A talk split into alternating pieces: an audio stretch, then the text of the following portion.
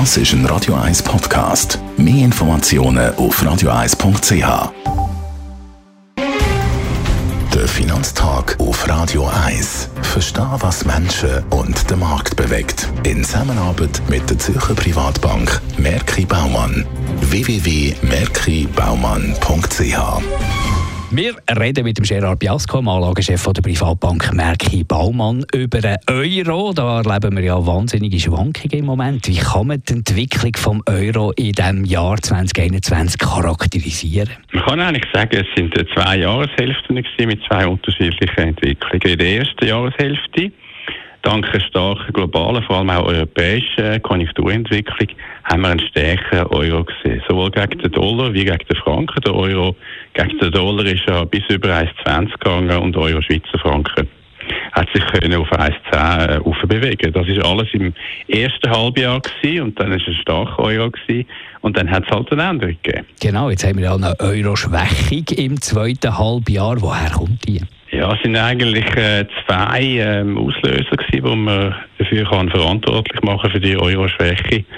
Ähm, Im Juli hat ja die US-Zentralbank, also das FED, angekündigt, dass sie werden das QE, also die Obligationenkäufe, reduzieren. Das heißt, es werden die Marktzinsen steigen und die Erwartung von steigenden amerikanischen Zinsen, die hat natürlich dafür gesorgt, dass dann der Euro zum Dollar abgegangen ist. Das hat natürlich auch der Euro zum Schweizer Franken ähm, beeinflusst gegen.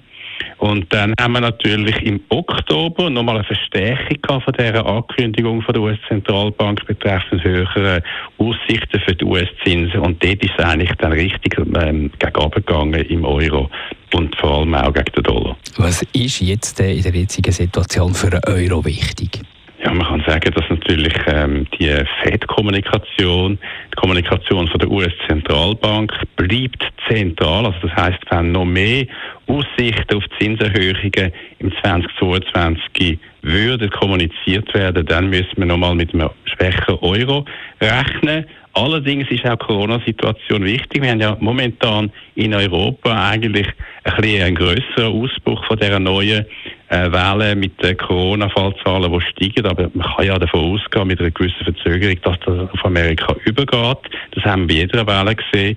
Und wenn natürlich Amerika auch von Corona mehr betroffen würde, und da, mit dem ist zu rechnen, dann könnte halt der Dollar auch wieder ein bisschen schwächer werden und das Ganze sich ein bisschen einpendeln. Danke vielmals für die Einschätzungen. Gerard Biasco, er ist der Anlagechef der Privatbank Merki Baumann. Finanztag gibt es auch als Podcast auf radioeis.ch. Präsentiert von der Zürcher Privatbank Merki Baumann. www.merkibaumann.ch